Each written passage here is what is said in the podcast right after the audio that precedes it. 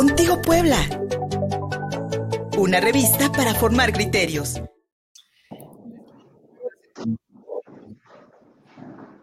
productor de miel de abeja de todo el país.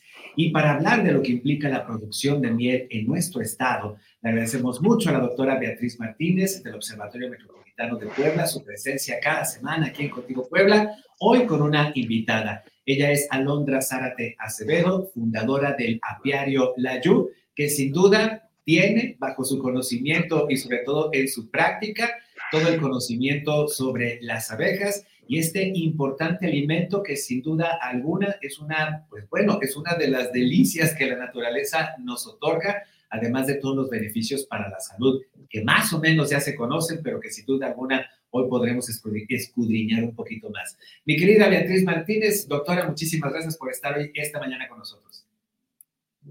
Hola, ¿qué tal? Buenos días a todas, a todos. Agradecerte, Luis Fer, estos espacios con temas tan específicos como bien lo comentas, Alondra estudia en esta Facultad de Economía, está en su proceso de titulación, pero lo más importante para nosotros es cuando nuestros alumnos hacen grandes, grandes cosas. Dentro de las grandes cosas que hace nuestra querida Alondra, pues como fundadora de este apiario, ella ya te va a contar mucho mejor. Nada más cuidan a quien producen el alimento que nunca se va a echar a perder. Y segundo, que polinizan prácticamente todo. Es una parte del proceso que ella les va a comentar. Muy agradecido siempre y pues escuchar a la experta para ver qué nos dice sobre esto. Alondra, bienvenida, buenos días. Muchísimas gracias, buenos días.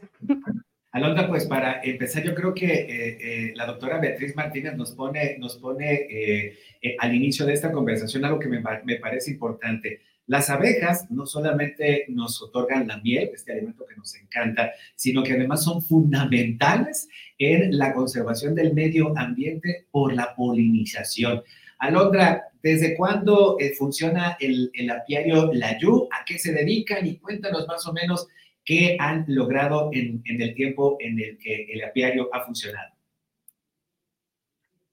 Pues el apiario inicia en 2020, ¿no? Nosotros a través de un programa de gobierno es como nosotros obtenemos nuestras primeras seis colmenas. El, programa incluía una capacitación, acceso a algunas colmenas, alimento y medicamento, ¿no?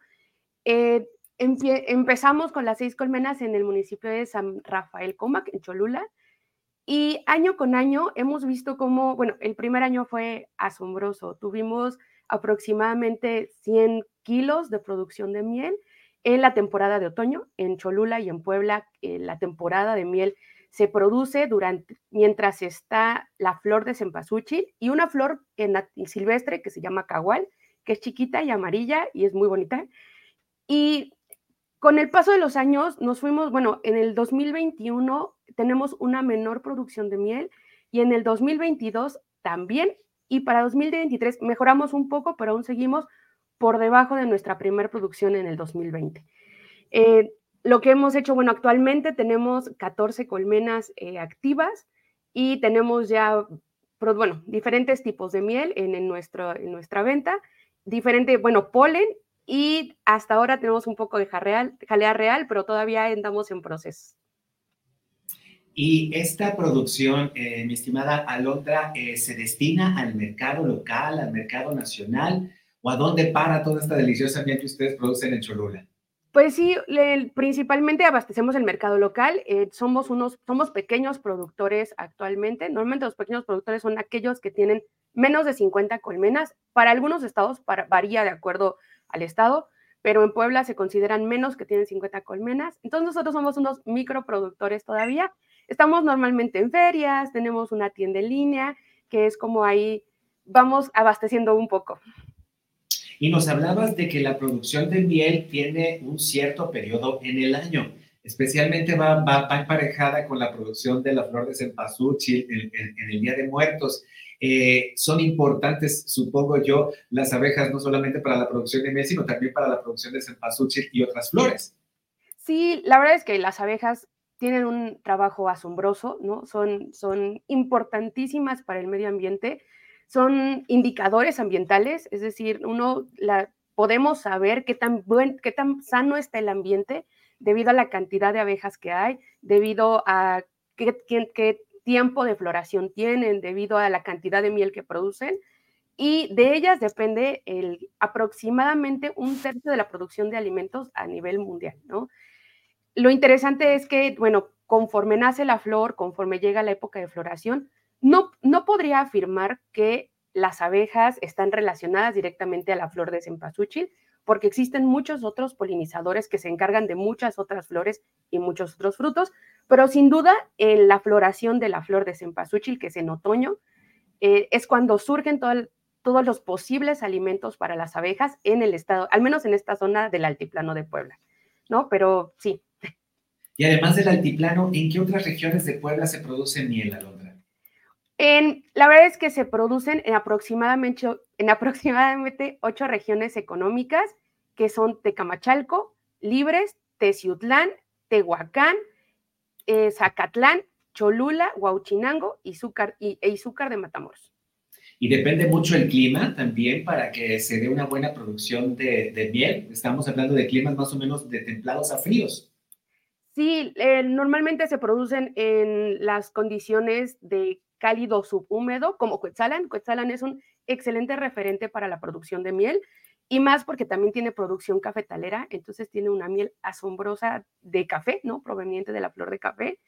Y Sí, normalmente en las regiones que tienen climas más subhúmedos, mayor variedad de flores, mayor variedad de frutos, es en donde existen más tipos también de abejas, ¿no? Hay em, las que yo principalmente observo son la apis melífera, que es la que todos conocemos, la que tiene un panal muy bonito, y la otra que se conoce como melipona, que es un tipo de miel endémica de México que no tiene aguijón y que produce una miel medicinal, ¿no? La, la melipona produce una miel que cura eh, cataratas, bueno, se afirma que cura cataratas, que mejora eh, la humedad en los ojos, que mejora vías respiratorias y que esa solamente es propia de zonas más tropicales, justamente como Quetzal. ¿Y qué otras propiedades tiene, por ejemplo, al ingerirla, cuando comemos miel? ¿Qué otras propiedades tiene para la salud? La miel es, tiene muchísimas propiedades. No, no, es un, como bien dijo la doctora Betty, es un producto que no se echa a perder nunca. ¿no? Yo creo que eh, unos pequeños de los problemas que realmente existen en torno a la miel por parte de los consumidores es que no siempre tenemos la información para conocer cuál es una buena calidad de miel, ¿no? En muchas veces me, me, me, ha tocado que nos dicen, es que cuando la miel se hace dura, como se cristaliza, yo siento que se me echó a perder y la tiro, ¿no? O es que como la miel nunca se hizo dura, a lo mejor venía rebajada con fructosa o con agua con azúcar y mejor la tiré. Pero eh, bueno, la miel tiene diferentes estados en de acuerdo a la zona, de acuerdo al clima, de acuerdo a la temporada. Y, pero lo importante es que la miel no se echa a perder, ¿no? A menos de que comience a fermentar, es como uno sabe que se echa a perder. Y tiene muchísimas propiedades. Es antibacteriana, es um, ayuda, es antimicótica, eh, ayuda con el proceso de cicatrización, ayuda con mejora, justo con el, en estas temporadas que hay mucha más gripa, mucha más tos, ayuda mucho a las vías respiratorias, esa parte produce energía, te da azúcares, te da muchas eh, vitaminas, ¿no? Bueno, es un producto maravilloso. Y Alondra, cuando se cristaliza la miel, la gente la confunde con azúcar. Sí. Sí, ¿no? Muchas veces dicen, ay, venía, mi, mi, mi, miel estaba adulterada prácticamente, ¿no? Entonces venía combinada con azúcar cuando se cristaliza. Es una idea errónea, entonces. Sí, eh, hay dos tipos de mieles, que son las mieles de primavera y las mieles de invierno, ¿no? Normalmente existen dos tipos de floraciones, dos temporadas de floración. La miel de primavera es la, que, la más líquida, porque se produce en una temporada de calor, porque las, las flores tienen unas características diferentes y son las flores que florecen en primavera, ¿no? Y las mieles de invierno normalmente tienen un poco más de cera, hay una consistencia distinta en, en, el néctar de las flores y por lo tanto también la miel es distinta. Es muy probable que si tú compras una miel en invierno, se termine haciendo dura durante, durante diciembre, ¿no? Porque hay mucho más frío. Entonces la cristalización y el azúcar propia de la miel, pues terminan eh, funcionando con el clima y terminan haciendo una miel más cristalizada y se les conoce como mieles mantequilla y que son consideradas incluso mieles mucho más finas que las mieles más líquidas.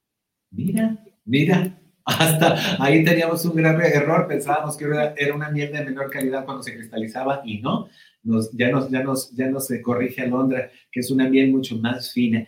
Y Alondra, estaba leyendo datos del 2023, del mayo de 2023, y son más de 2.000 toneladas de, de miel que, que, se produjeron en Puebla en ese periodo, en el último año, hasta mayo de 2023. Somos el octavo productor de miel en todo el país. Y ahora en esta conversación, pues voy descubriendo que esta producción de miel también está muy emparejada con otros grandes cultivos y otros grandes productos de Puebla, como el café o el cempasúchil. Y en ese sentido, Alondra, pues bueno, ahora que estás allí en la Facultad de Economía, pues has encontrado eh, un nuevo camino para que la producción de miel tome incluso lugares mucho más preponderantes en el, en el país, la producción estatal y que incluso más familias dedicadas precisamente a la producción de miel pues tengan mejores ingresos en el futuro. Sí, la, miel, insisto, es un producto maravilloso, ¿no? Lo importante, lo interesante de la miel es que no siempre, no necesitas una inversión grande y no necesitas mucho tiempo para poder mantener una colmena activa, ¿no? con tres colmenas, con cuatro colmenas, uno ya puede tener producción extra para poder generar a la venta.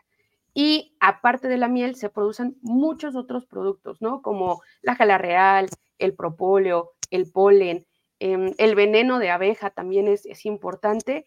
Y Puebla tiene un potencial impresionante para poder generar mucha más producción de miel, ¿no? Lo que hemos encontrado a través de la investigación en conjunto con la doctora Betty es que a pesar de que se han registrado un incremento en las colmenas, la producción por colmena ha ido disminuyendo.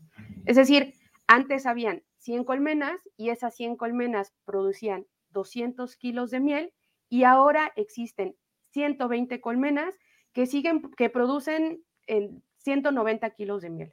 Entonces, esto, esto habla de un tema de medio ambiente, definitivamente, y de un tema en el apoyo a los productores, ¿no? Durante la pandemia y durante y el cambio climático han sido las causas principales que han disminuido la producción por abeja, ¿no? el crecimiento en la mancha urbana. Son muchos los factores que afectan a la producción de la miel y Puebla, año, bueno, desde, desde el 2021 al 2020, 22, 23 que hemos estado analizando, se puede observar cómo hay una disminución constante en la producción de la miel y a la par hay un crecimiento en el precio de la miel, ¿no? Antes la cubeta, que aproxima, bueno, como la unidad de, de miel, que son 27 kilos, costaba entre 700, 800 pesos y ahora sobrepasa los 1500.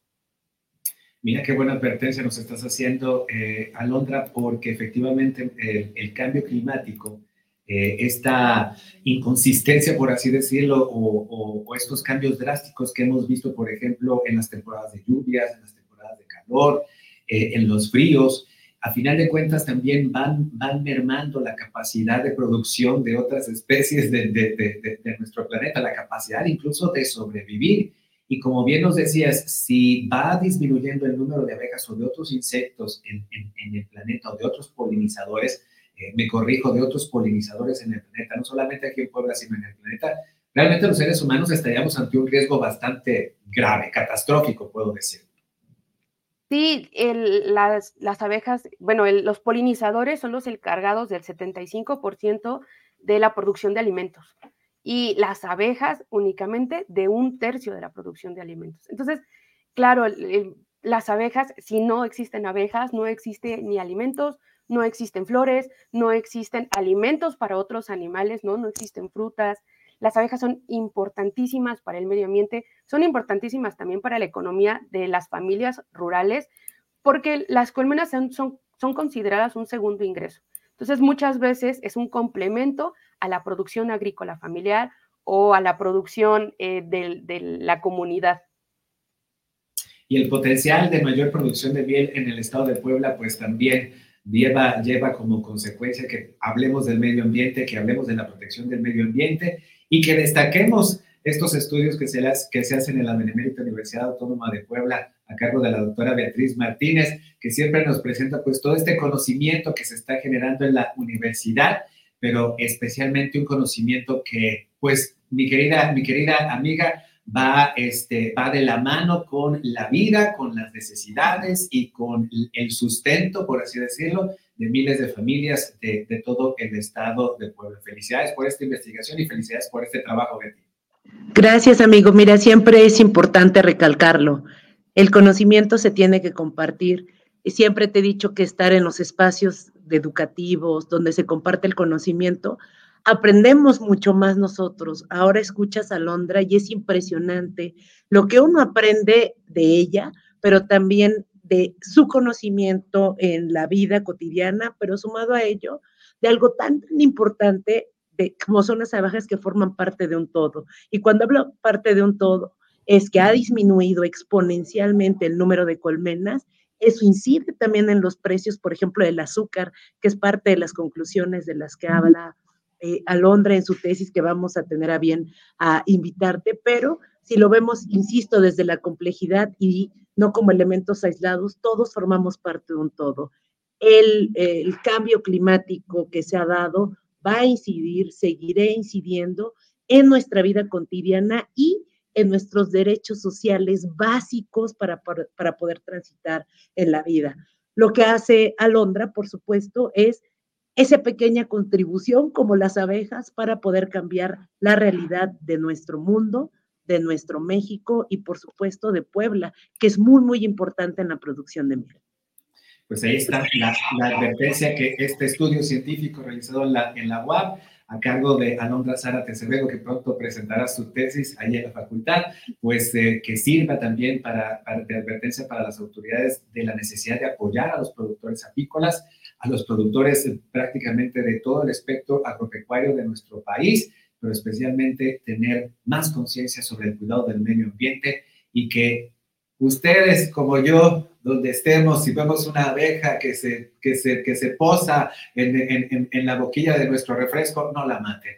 Simplemente déjenla ir, no, no, no se vayan en contra de, de, de estos pequeños insectos, de, estas, de estos pequeños grandes insectos, de los cuales depende que ustedes, nosotros y quienes nos ven, comamos. Así de fácil de ellos depende que tengamos comida en la mesa. Alondra, Zárate, felicidades, muchísimas gracias por este tiempo y doctora Beatriz Martínez, como siempre, agradecidos por todo el conocimiento que acercas en este espacio del Observatorio Metropolitano de Puebla. Muchas gracias a ambas. Gracias a ustedes. Muchas gracias. Gracias. Y gracias también a todas y todos ustedes por acompañarnos en YouTube, en Facebook, en, en X y en Daily Motion. Están nuestros canales. No te olvides de visitar www.contigopuebla.mx, nuestro portal informativo en todas las plataformas de, post, de podcast, en Instagram, en TikTok y en Threads. Gustavo Barretos en la producción, soy Luis Fernando Soto. Gracias. Síguenos en Facebook y en Twitter.